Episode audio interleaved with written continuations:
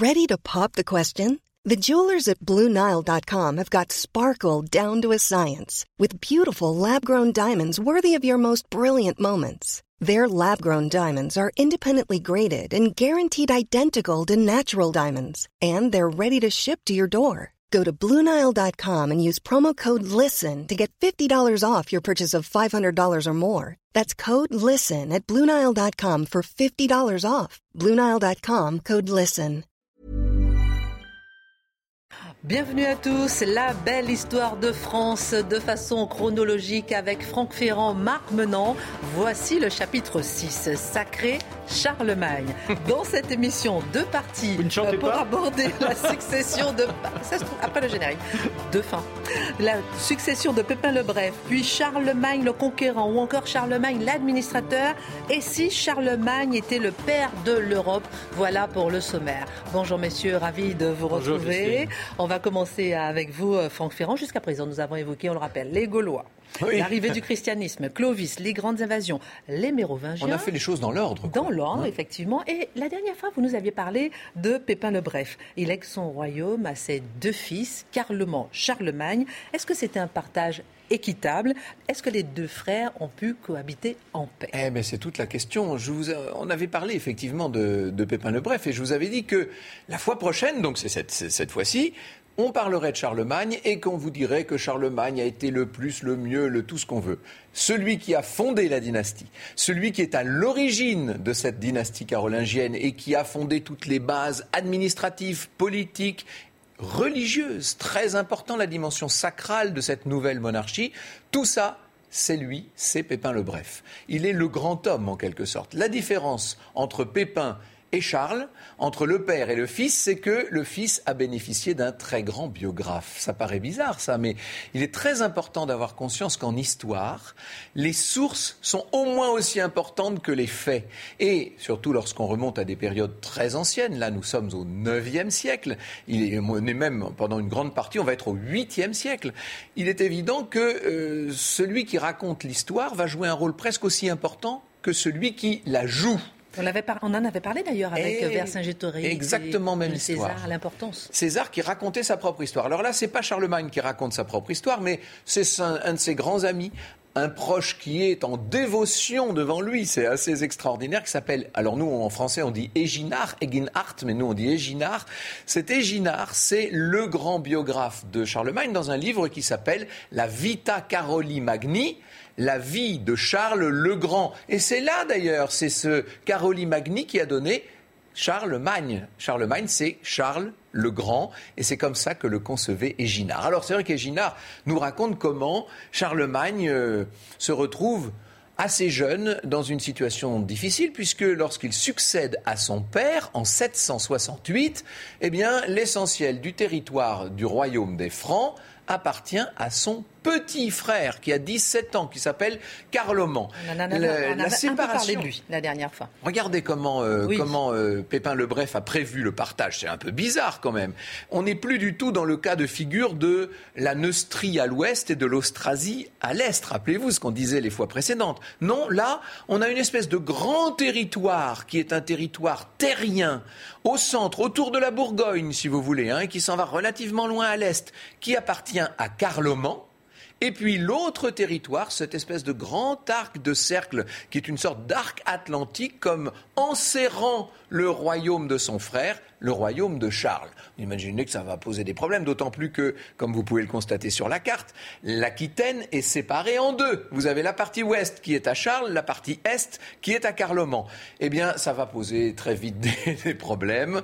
Euh, les Aquitains, dans la partie de Charles, vont se révolter très peu de temps après la mort de Pépin le Bref. Ils en profitent, hein, les Gascons. Et immédiatement, Charlemagne demande à son frère Carloman de l'aider.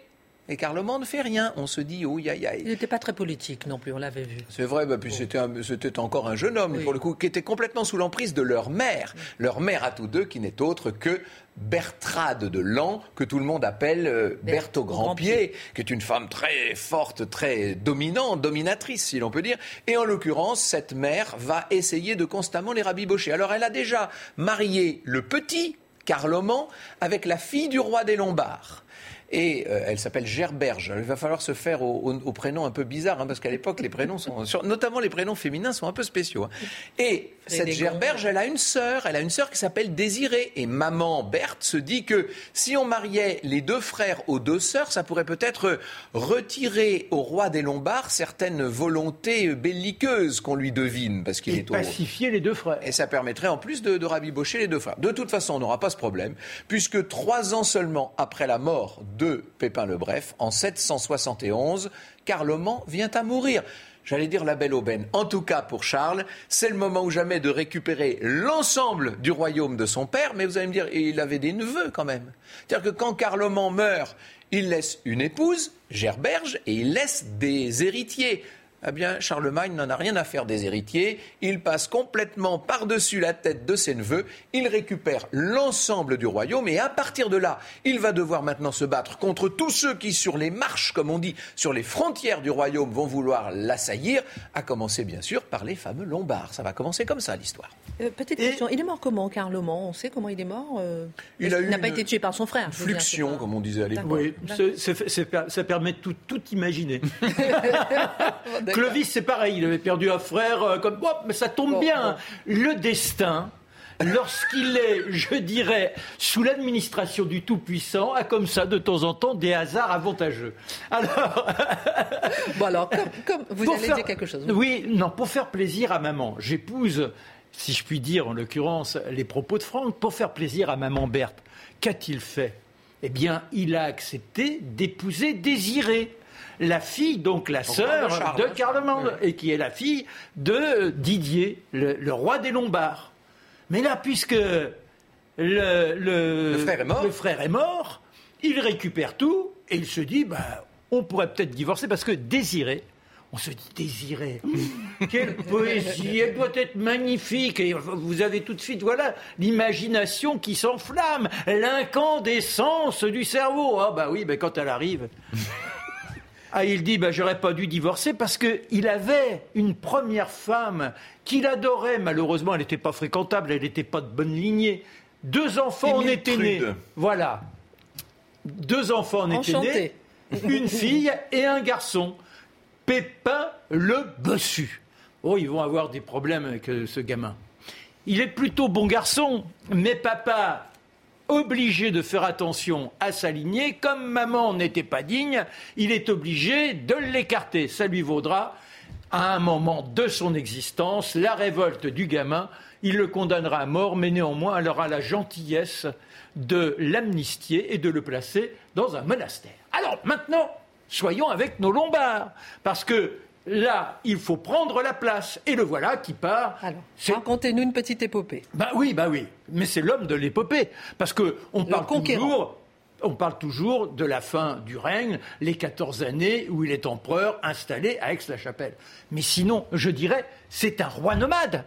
Il passe son temps en cavalcade. Oh, mais c'est pas vous voyez, c'est pas l'humeur euh, euh, campagnarde, l'humeur simplement vagabonde, champêtre. Non, non, non, c'est l'humeur guerrière. Et là, eh bien, il faut faire céder les Lombards. Pourquoi? Eh bien, il y a le pape qui lui a rappelé les accords passés avec Pépin. Pépin avait dit Je me propose d'être le protecteur de la papauté et de ses États. Et là, le pape se sent menacé par le fameux Didier de Lombard. Alors, euh, le voilà qui se propulse. Nous sommes à Pavie, et à Pavie, on va mener un siège. Ça s'éternise. Bah lui, au moment de Pâques, il dit Je vais en profiter. Je me rends à Rome. Il y a eu un changement de pape il est décédé. On en a un nouveau qui s'appelle Adrien Ier. Vous connaissez la particularité d'Adrien Ier, pardon, toute petite parenthèse. Mais je vous en prie, cher toute l'histoire de la papauté, c'est le seul et unique pape anglais. Je ferme ma parenthèse. Voilà. Merci de la précision. Alors, cette épopée face aux Lombards. Le voilà qui se présente à Rome. Le pape a reçu la nouvelle de sa venue et il l'attend. Alors, vous avez tous les évêques devant lui, les enfants en aube avec des lauriers dans les mains. Et lorsque Charles se présente, le pape va vers lui, c'est Charles qui s'incline et ils s'embrassent. Ensuite, ensemble, ils descendent pour une génuflexion sur le tombeau de Saint-Pierre. Et c'est une façon de reconnaître déjà Charlemagne dans toute sa puissance. Et puis après, paf, une fois que c'est terminé, il retourne à Pavie. Et que se passe-t-il? Bah, Il n'a pas longtemps à patienter. Ils sont épuisés, les Lombards. Didier finit par tomber. Et le voilà, roi des Francs et des Lombards. Il s'autoprogramme. Ça fait déjà deux royaumes. Et alors, pour ce faire, on le voit apparaître avec la fameuse couronne, les pierres d'or, les pierres précieuses et le fermoir. Eh bien, ce fermoir, c'est très intéressant. Oh, retenez-le, car on dit, selon la légende, qu'il a été fondu dans l'un des clous de la croix authentique du Christ. D'où la préciosité, si je puis dire, de cette couronne. Bref, maintenant, il rayonne, mais il a autre chose à faire il y a les Saxons. Alors, vous avez bien compris, il se veut tout de suite le protecteur de la papauté. Ce qui importe, c'est la chrétienté. Les uns et les autres doivent se trouver en connivence avec le ciel. On doit prier, prier, prier. Il n'est pas question d'avoir cette fantaisie des dieux multiples. Les polythéistes, les paganistes. Et parmi ceux-là, il y a qui? Eh bien, il y a les Saxons. Oh, bah, on va les dresser, cela. En 30 ans, il aura 18 invasions. Et à chaque fois, ça se termine mal. C'est-à-dire, quand ils se présentent, puisque ces énergumènes n'ont pas la décence de la piété, eh bien, il faut les mater. Alors déjà, on rafle tous leurs trésors. Et, bah, par exemple, un jour, il fait 400, 4500 otages. Et dans l'heure qui suit, ils sont tous décapités. Voilà, vous voyez la, générosité du personnage. Et la, rapidité. Hein. Et la rapidité. Oui, bah, on est en on c'est-à-dire sur, les, sur les, frontières de l'Est du, royaume. Hein. Un autre jour, ils ont un arbre sacré. Pour eux, c'est l'endroit où on vient communier avec les esprits de la nature. C'est là où on fait les offrandes, on dépose des trésors et depuis le temps, imaginez tout ce qui se trouve près de ce tronc et des racines. Eh bien, lui, il a l'audace, c'est plus qu'une profanation. Ces gens qui, depuis si longtemps, voient là toutes les forces de la nature qui s'expriment, il fait araser l'arbre en question et puis il repart avec les trésors. Il aura la même attitude, un autre jour, l'humeur lui prend avec les avares. C'est bien plus tard, mais disons qu'on est obligé, comme il passe son temps à combattre, on ne va pas faire par ordre chronologique. Il ira estourbir les Bretons par deux fois, et puis un jour, il y a les avares. Alors, ça n'a rien à voir avec Molière. Hein. Donc, on a les avares. sans eux. sans eux. Et les avares, ils ont une particularité. Disons qu'on est du côté de l'Autriche d'aujourd'hui ils ont des rignes. Le ring sont des sortes de forteresses euh, sur des hauteurs et dans lesquelles ils placent autour des fortifications les trésors qu'ils ont ramassés, parce que aussi ce sont des pillards. On est quand même toujours dans cette logique de l'époque que l'on ne cesse d'évoquer d'une émission à l'autre. Et là, bon, bah déjà, forcément, c'est l'extermination la plus totale. il faut 15, 15 chariots remplis d'or et de trésors, traînés chacun par six bœufs, et c'est avec ça qu'il repart. Oh, il est généreux. Il envoie une partie de la manne au pape pour bien lui montrer sa fidélité. Et ça, ça montre quand même qu'à chaque fois, il essaie de rappeler aux uns et aux autres que la piété, il faut y consacrer une partie de son temps. Euh, ça conduit à quoi? Eh bien, dans les mœurs déjà. Il n'est pas question d'avoir des fantaisies sensuelles. Non, non, non, non, non. Selon la règle qu'il établira, on doit simplement, je dirais, la position classique, celle que l'on dit du missionnaire. Et puis après, vous avez 40 jours avant Noël, 40 jours avant Pâques, abstinence. Le mercredi, le jeudi, le dimanche, abstinence. C'est lui qui fait ces règles-là. Oui, bien évidemment. Parce qu'il faut vivre non pas dans l'explosion charnelle, mais au contraire dans la spiritualité. Et il se veut généreux aussi. Il fait très attention. Après avoir pillé. Ah bah oui. Ah mais il, pille, mais euh, juste après il va se rendre à la messe, comme si de rien n'était. On célèbre. Et c'est un père affectueux, on le verra. Alors les femmes, il en aura cinq officielles.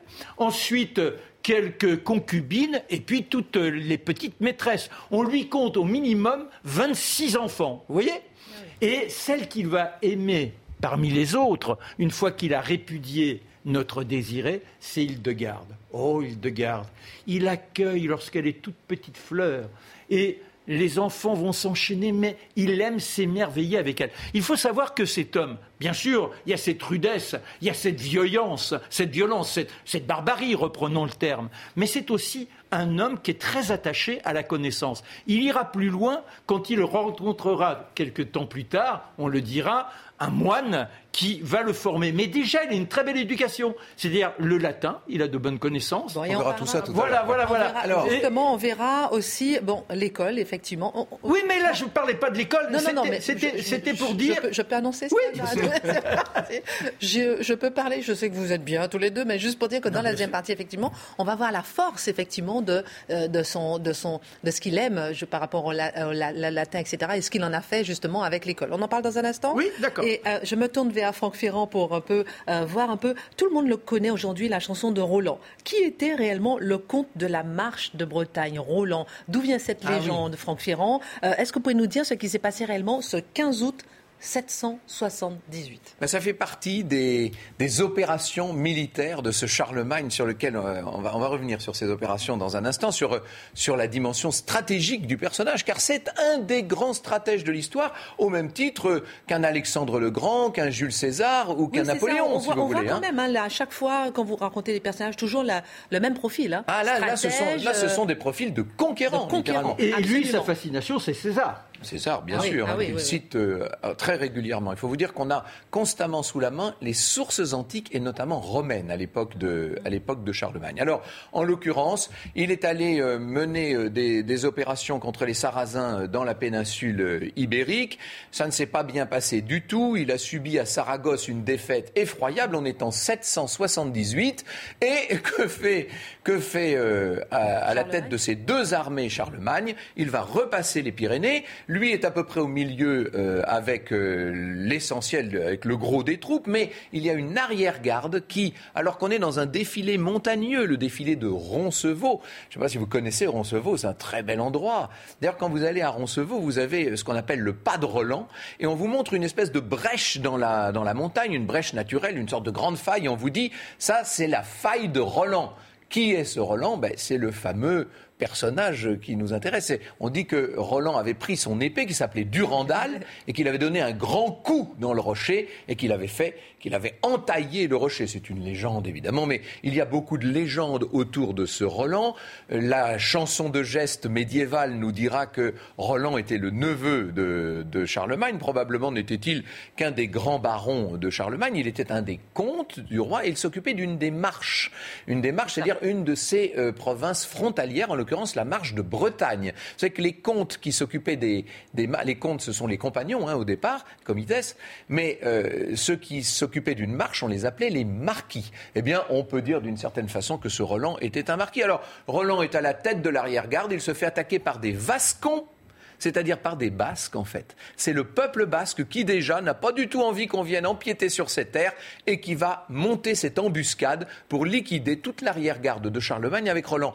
Et ce n'est que beaucoup plus tard, c'est au XIe siècle, que les trouvères et les troubadours vont composer cette grande chanson de gestes. Ils vont faire de, de Roland une sorte de héros romantique avant la lettre, si je puis dire. Ils vont en faire ce héros absolu qui va se sacrifier. Il se laisse tuer jusqu'au dernier moment. Il attrape son corps au dernier moment, ce qu'on appelle l'olifant. Et il va sonner dans l'olifant au moment où il lui reste un, dernier souffle.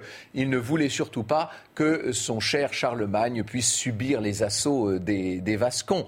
Ça, c'est une chanson, c'est une belle histoire. 4002 vers, la chanson de Roland, vous imaginez, mais c'est une chanson qui est inventée au moment des croisades pour désigner l'ennemi commun de la chrétienté, c'est-à-dire les Sarrasins, autrement dit les musulmans. Ça n'a rien à voir avec la vraie histoire. La vraie histoire, ce sont les Basques qui ont attaqué simplement un des compagnons d'armes de, Charlemagne. Alors Franck connaît par cœur les vers en question. Oui, oui, les 4002. Ah, alors, alors, un petit extrait Non, non, c'est pas. bon, alors, grâce à ces victoires, grâce à ces victoires, Charlemagne a reconstitué euh, l'unité du royaume franc. Est-ce qu'il ne l'a pas un petit peu même agrandi? Marc Menon, ensuite Franck Ferrand. Ah bah oui, forcément, il l'a agrandi. Vous avez bien compris que ce personnage, lorsqu'il décide, alors il connaît ce revers lorsqu'il est dans la péninsule ibérique, mais partout ailleurs, en général, il conquiert, il conquiert, il conquiert. Et puis, malheureusement, pour ceux qui sont les personnes euh, qu'il a visées, il laisse. Alors, l'autre jour, on parlait d'Attila, mais je dirais que derrière lui, c'est pareil il, détruit tout, c'est-à-dire qu'il ne se contente pas de véritables euh, holocaustes. Il est, lui, dans, cette idée de tout raser, car ce qui compte, c'est d'imposer cette piété et cette chrétienté. Donc, euh, au fur et à mesure, il gagne du terrain. Et l'on voit un certain nombre des principes de la stratégie romaine reprendre de l'actualité dans le cadre des campagnes de Charlemagne, parce qu'on lit beaucoup un certain nombre des auteurs, euh, ce qu'on appelle les polémologues, les spécialistes de la guerre de l'époque de Rome, et on voit Charlemagne utiliser euh, des... Euh, on voit ici la carte, hein, l'empire de Charlemagne en 800. Voilà, ça c'est à la fin, hein, tout à la fin du règne. On, le voit utiliser la politique de la terre brûlée, par exemple. On le voit euh, dans, la manière de mener les sièges. Il reprend exactement les, pratiques de Vitruve. Euh, ce qu'il y a chez Charlemagne, c'est deux choses une extraordinaire rapidité d'intervention. C'est-à-dire que, qu'il s'agisse des Lombards, des Saxons, qui, qui, que ce soit, il intervient avec une violence et une rapidité foudroyante. Et en même temps, il y a une ténacité. Regardez, euh, les, par exemple, les Saxons avaient liquidé, avaient fait brûler même son palais de Paderborn, qui était son principal palais, pendant que lui-même se trouvait à, l'époque de Roncevaux dans les Pyrénées, vous voyez, en 778. eh bien, il va aller mener une grande campagne contre eux qui va durer près de trois ans, qui s'achèvera en 885 par la, en 785 pardon, par la, fin du, chef saxon qui s'appelle Vitukind. Et Vitukind sera d'ailleurs baptisé et c'est Charlemagne qui sera son parrain. Eh bien, ce Vitukind, il était convaincu qu'à la fin de l'été, Charlemagne allait faire demi-tour et Charlemagne dit bien, puisque c'est ainsi, puisque les Saxons pensent que nous ne sommes pas capables de leur tenir tête dans la durée, nous allons passer l'hiver ici, nous allons implanter un camp, nous allons hiverner. Et si un hiver ne suffit pas, nous resterons deux hivers. Et Charlemagne va prouver qu'il n'est pas seulement très rapide et très violent, il peut aussi être très tenace. Tout ça explique les immenses conquêtes de celui qui est un peu le successeur de, César. Et c'est là où, en complément, on peut se rappeler tout à l'heure quand j'ai dit le roi nomade, c'est-à-dire qu'il s'installe, il a sa cour qui est là, sa femme, ses enfants, et le soir, on vit comme si on était dans un palais. C'est du provisoire, mais on a le sens de l'éclat. On sait se, placer en, situation, je dirais, presque de luxe, parce que non seulement il a la la stratégie de César, mais il a le désir de vivre un peu comme César. Il, adore prendre des bains. le quotidien des, voilà, soldats. Voilà, et, alors le quotidien des soldats, il adore se baigner. Donc, alors, si on fait en deux, en deux secondes son portrait, c'est un géant. Se baigner, c'est ah bah exceptionnel. Ah non, non, non, il se baigne. Non, mais dans, l'eau, il plonge, ah il, adore, il, adore il adore nager. C'est lui l'un de ses plaisirs favoris. Ça, la chasse. Mhm. Et alors, 1m90, un long nez, un visage plutôt rond, pas la barbe, ça vous l'avez bien compris, on a aperçu déjà quelques... Grande moustache en revanche. Hein, grande moustache. le, la toison, c'est déjà, vous voyez, le bol qu'on vous met, puis vous coupez autour comme les moines. Là, l'un des rares, pardon, nous avons à l'écran, là, l'un des rares, euh, une statuette très célèbre, hein, qui dite de Charlemagne, qui est probablement le seul portrait crédible qu'on ait de l'empereur. Donc ah c'est intéressant de la voir, hein, voilà.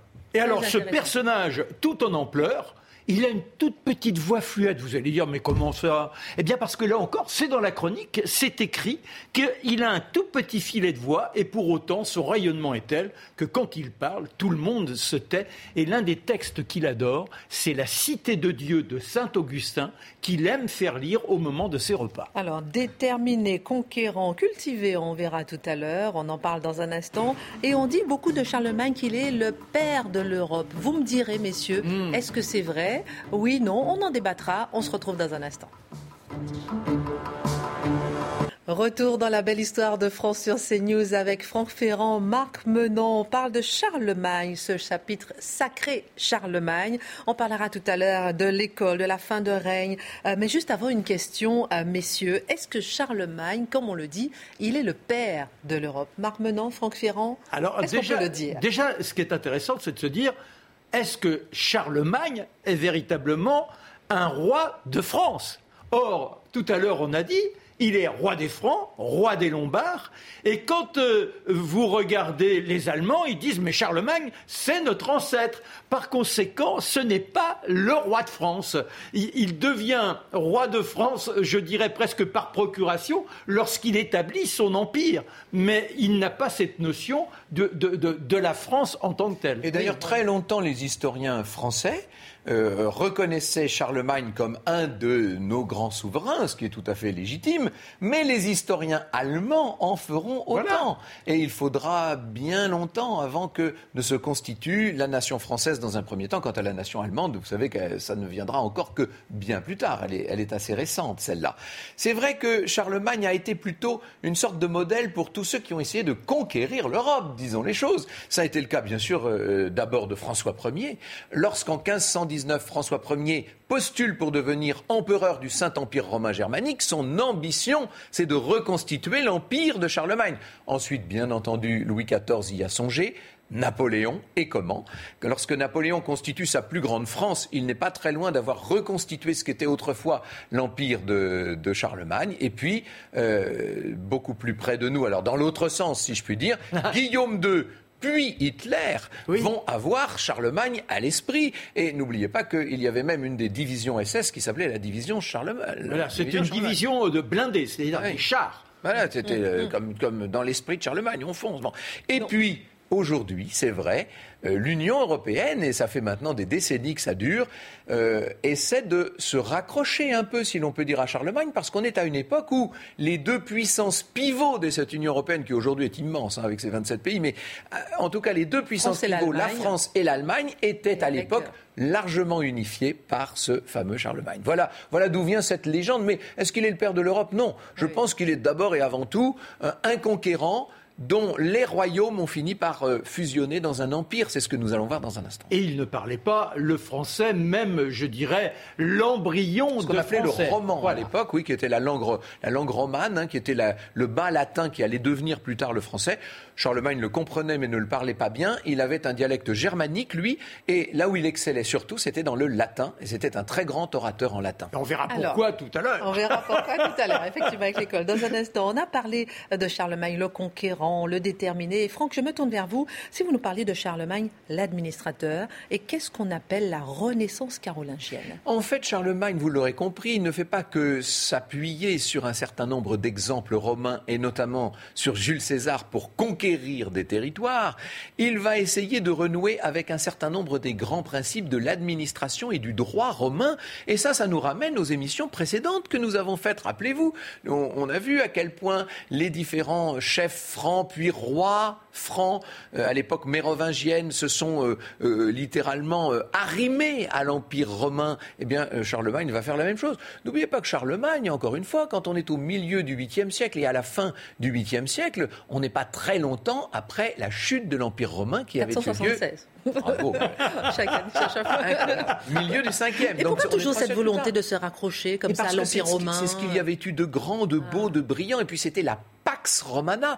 Et l'ambition de Charlemagne, et euh, Marc a, clos la précédente euh, partie, là-dessus, en nous disant qu'il lisait beaucoup la cité de Dieu de Saint Augustin. Il voulait d'une certaine manière instaurer dans la vie réelle, de, sur terre, il voulait instaurer un reflet de la cité de la Jérusalem céleste. Et donc, il voulait que ces peuples soient pacifiés. Alors, il y avait deux moyens pour le faire. D'abord, de, de, créer sur toutes les régions frontalières des zones tampons. Ce sont les fameuses marches où les comtes qui sont en, en, charge vont devenir donc les marquis, les chefs des marches. C'est-à-dire que ce sont des gens qui ont des, des armées importantes. Hein. Euh, ils ont euh, des, des, troupes armées qui peuvent rapidement réagir en cas d'invasion, d'incursion ou de trouble. Euh, il y a deux types d'armées de Charlemagne. Vous avez l'armée du roi lui-même autour de lui, pas beaucoup de monde, hein. quelques milliers d'hommes, peut-être dix mille hommes, qui sont le, fer de lance, si l'on peut dire. Et puis il y a toute l'armée de réserve, si je peux employer cette expression, c'est-à-dire toutes les troupes qui sont cantonnées dans les différentes provinces et qui peuvent être mobilisées en, en, cas de nécessité. Ça, c'est la première chose, c'est défendre. Et puis la deuxième chose, c'est d'organiser, de donner des ordres et de vérifier que ces ordres sont euh, appliqués. Le, propre d'un chef. Exactement. Les ordres, ils passent par les fameux capitulaires, ces lettres qu'envoie constamment Charlemagne à tous ceux qui sur place, dans les territoires, assument le pouvoir. Et c'est très intéressant de, de, lire ces capitulaires parce que ces capitulaires nous donnent en quelque sorte l'esprit du roi. On a l'impression d'entendre Charlemagne s'exprimer et dicter les textes. Euh, on l'entend légiférer à, à travers ces capitulaires. Et puis, pour vérifier que tout est bien exécuté, il envoie sur place des envoyés. Ces envoyés sont toujours par deux. Il y a toujours un comte, donc un, noble de l'entourage au sens très large de, Charlemagne, entre deux et 300 comtes à sa cour selon les périodes. Hein. Et il envoie un comte et un évêque. Et ce comte et cet évêque viennent faire des espèces de visites d'inspection et ils envoient des rapports au souverain qui lit tout ça de très près, car c'est un lettré, euh, Charlemagne. Alors, il est évident qu'il va euh, essayer euh, de maintenir également la paix au sein de sa cour. Et là, c'est le problème qu'il a avec ses propres enfants. c'est vrai que l'amour de sa vie, si je puis dire, la grande reine, c'est Hildegarde, qui lui a donné plusieurs fils. Mais avant Hildegarde, avec celle qui n'était qu'une concubine du temps d'Imiltrude, il avait eu un premier fils, ce fameux Pépin, et une fille aussi d'ailleurs. Et on l'appelait Pépin le Bossu parce que le pauvre, il était difforme, il était vraiment beau. Il était très beau de visage, mais il était très bossu. Et donc ce Pépin le Bossu a toujours été mis un peu de côté. Euh, certains disaient même qu'il était faible d'esprit.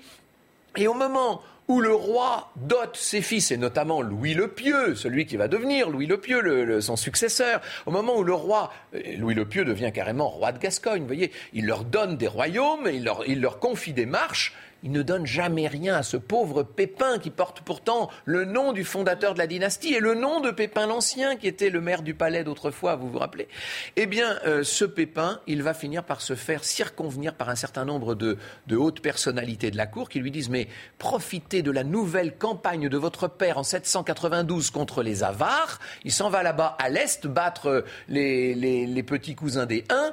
Profitez-en et essayez de prendre le pouvoir. Et c'est donc un complot, complot de palais qui malheureusement va être euh, éventé par un Lombard qui s'appelle Fardulf. Euh, et ce, Lombard va, va, tout révéler au, roi. Et là, vous imaginez. Charlemagne qui réunit le plaid, c'est-à-dire le grand conseil, et qui va juger son propre fils, ce fils, cet, cet enfant qu'il avait tué avec Imiltrude, qui était un peu difforme, ce Pépin le bossu, condamné à mort bien entendu, tous ceux qui sont autour de lui et qui ont participé au complot sont exécutés, est-ce que j'ai besoin de vous le dire?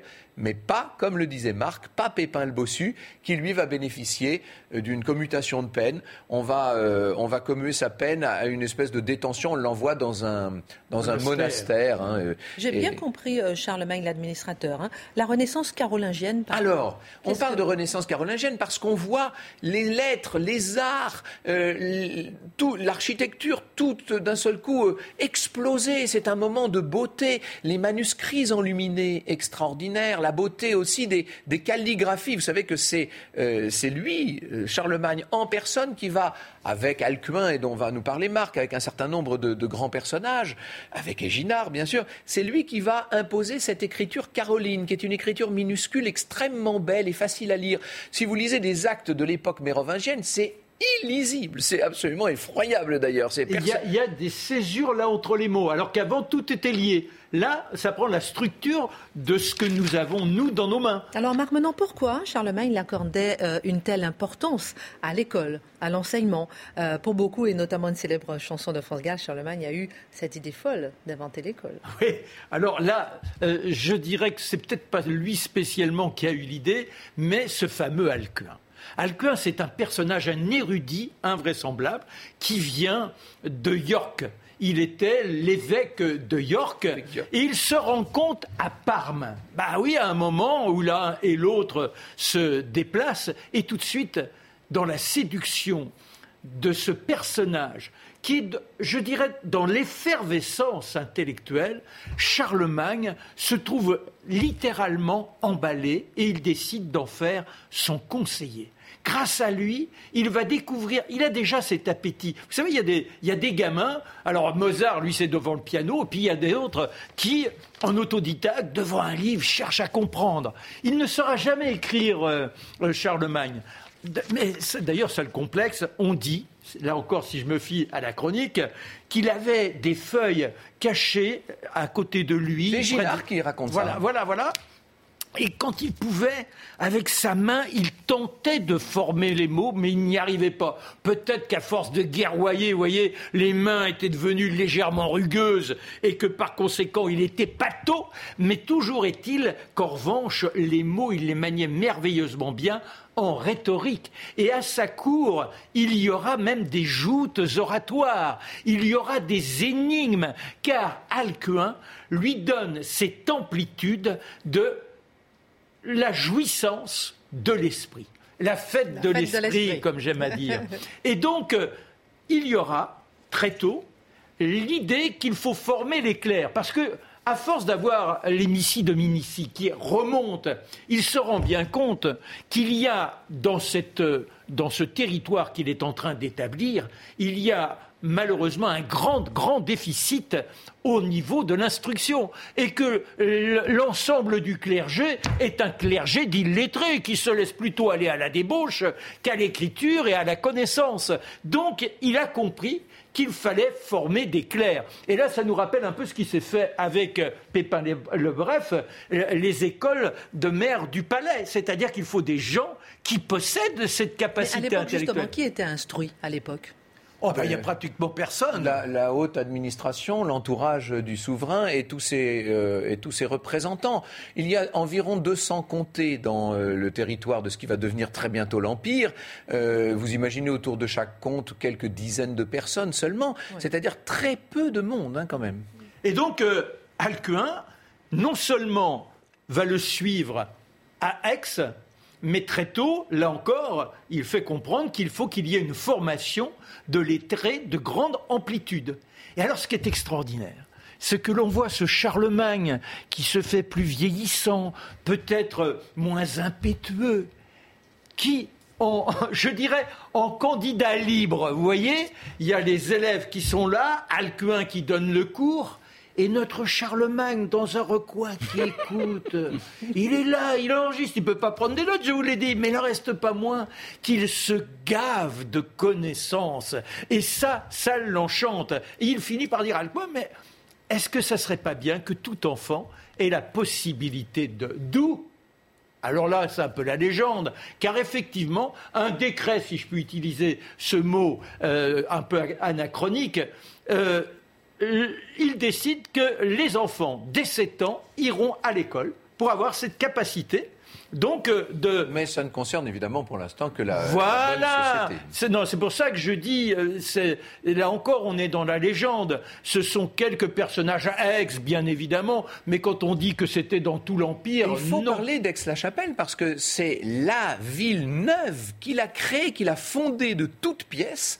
Alors, sur des bases romaines, hein, puisqu'il y avait là une station thermale. Les, les, les, Romains utilisaient les eaux chaudes bouillonnantes qui sortent naturellement de, de, de la terre pour faire des bains extraordinaires. Et Charlemagne, qui très tôt, dès l'âge de 30 ans, souffrait de rhumatisme, et on a pu le voir sur la dépouille telle qu'elle a pu être euh, étudiée il y a quelques années, euh, euh, souffrant de rhumatisme, il était bien content de pouvoir bénéficier de ces bains, de ces bains chauds, de ces bains apaisants. Mais en attendant, il va créer là une capitale avec une immense basilique, avec un palais extraordinaire. Mais en bois, hein, en, bois, en bois, qui grinçait, dit-on, quand il y avait des tempêtes. Et la, salle principale, la salle civile, je dis bien civile, fait 120 mètres de long, 40 mètres de, enfin c'est gigantesque. Et donc euh, c'est la plus grande salle civile euh, du Moyen Âge. Vous imaginez euh, Charlemagne va créer lui qui était le roi nomade, il devient l'empereur sédentaire. Je dis l'empereur parce qu'il a été sacré en l'an 800 à Rome. Alors, justement, j'aimerais qu'on parle de ça, puisqu'en l'an 800,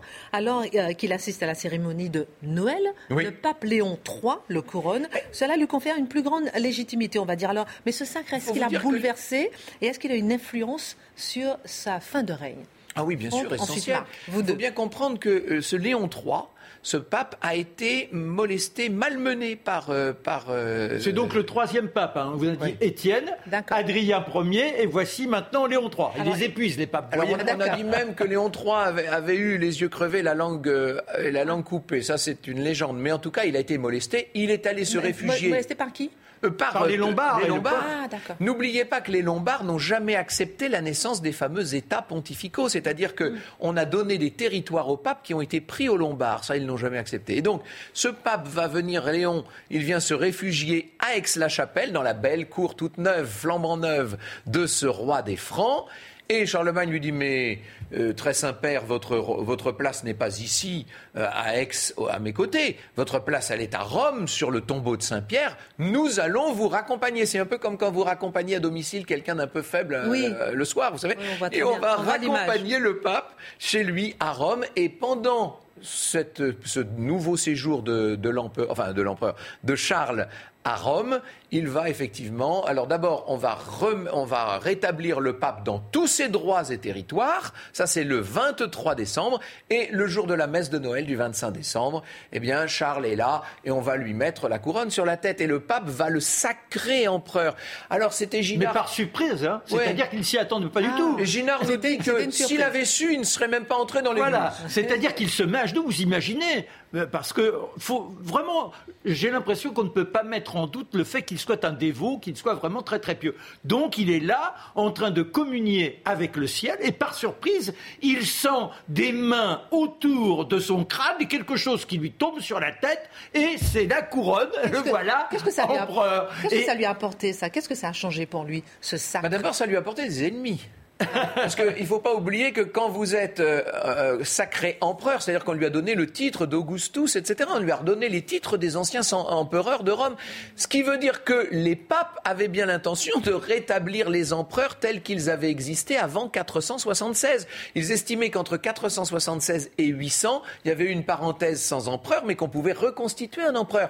Mais il y a un autre empereur, ne l'oubliez pas, qui est l'empereur d'Orient à l'époque. Il se trouve que c'est pas un empereur, c'est une impératrice. C'est l'impératrice Irène qui a dépossédé son propre fils euh, et qui s'est installée au pouvoir. Et Irène ne voit pas du tout d'un bon œil que renaisse en Occident un empereur. Et puis il y a d'autres personnes, je pense euh, au grand calife de Bagdad, Haroun al-Rachid, qui va être un des alliés de Charlemagne, mais euh, qui n'est pas très satisfait de voir se créer cette grande puissance, se reconstituer l'Empire romain. Cet Empire romain, il fait un peu peur. Et on verra Charlemagne, pendant les 14 années qui lui restent à vivre, pendant euh, ces, ces 14 années, on va le voir essayer de donner des gages pour dire, voyez, je suis empereur, mais je ne suis pas si méchant que ça. Regardez, il, appelle d'ailleurs les empereurs de Constantinople mon frère. Alors, d'un côté, il y, a- il y a le rayonnement, on peut se dire la toute-puissance.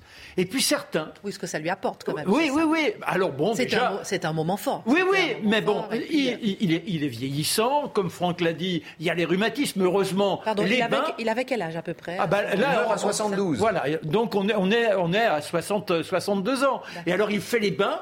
mais À la romaine, c'est ce que je vous ai dit tout à l'heure, avec ses officiers. Il y a plus de 100 officiers qui sont dans les bains avec lui. Et il y a les filles, ses filles, ses petites filles. Il veut même pas que ses filles se marient. Il les aime tellement qu'il les prend à côté d'elle. Il les bichonne, les enfants. C'est une crèche.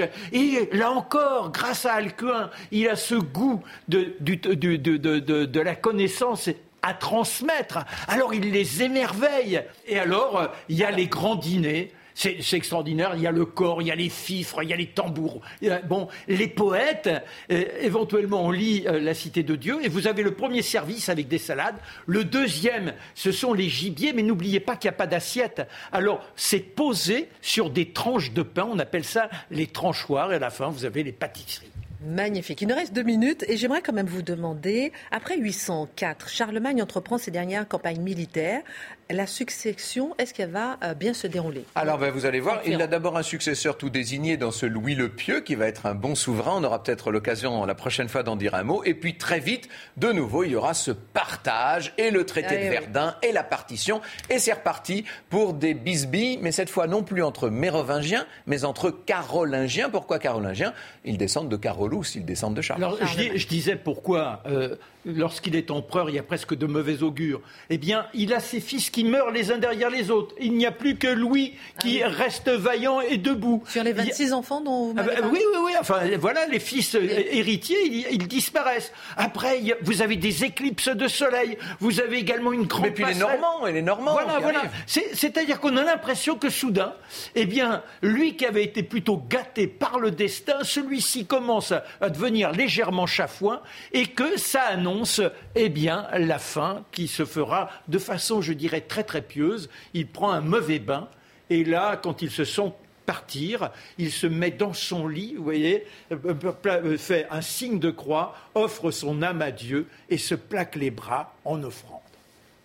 Il sera enterré assis sur son trône. C'est ainsi que le découvrira euh, en l'an 1000, en l'an 1000, l'empereur du Saint-Empire romain germanique, l'empereur Othon III, qui était descendu dans le tombeau de Charlemagne et qui le retrouvera euh, régnant majestueux. Alors certains disent que c'est la légende, qu'en réalité il aurait été enterré dans la journée et que cela c'est beau, mais que c'est un fantasme d'Othon III. Vous voyez, il y a toujours, c'est ce que disait Franck, la difficulté quand on monte à si loin de faire la différence entre les poètes qui se laissent attiser par ce qu'ils ont comme personnage et puis ce qui a été la réalité. Fiche de révision avant vos livres, messieurs.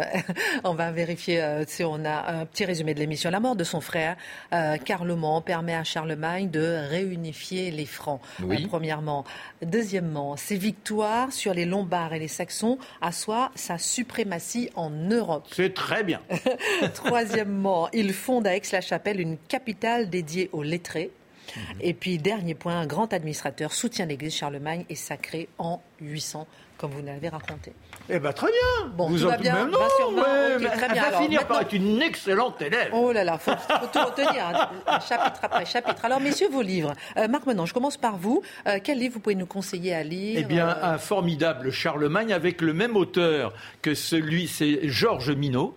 Georges Minois. Minois, pardon, excusez-moi. Georges Minois. Et, voilà, ça c'est un livre. Bon, euh, je crois que Franck peut nous donner des indications sur Georges Minois. Vous l'avez reçu dans d'autres émissions. C'est un, grand monsieur. un, nos grands médiévistes. Et il a d'ailleurs euh, publié là ces derniers jours, et ce sera mon livre si vous le voulez, même si on n'est plus tout à fait dans le cadre de Charlemagne. il vient de publier un ouvrage sur l'ancêtre direct de Charlemagne, sur ce Charles Martel dont nous parlions la dernière fois. Il y a un autre grand Charlemagne, si je puis dire, un autre très bon livre, celui de Georges Minois est tout en, en subtilité, en finesse. Il y en a un qui est euh, euh, tout en, en percussion, si je puis dire, c'est celui de Jean Favier également, qui pendant longtemps dirigeait les archives de France. Merci beaucoup Franck Ferrand, Marc Menant. Fin de cette émission. La semaine prochaine, chapitre 7, Hugues Capet et les premiers Capétiens. Merci beaucoup de nous avoir suivis.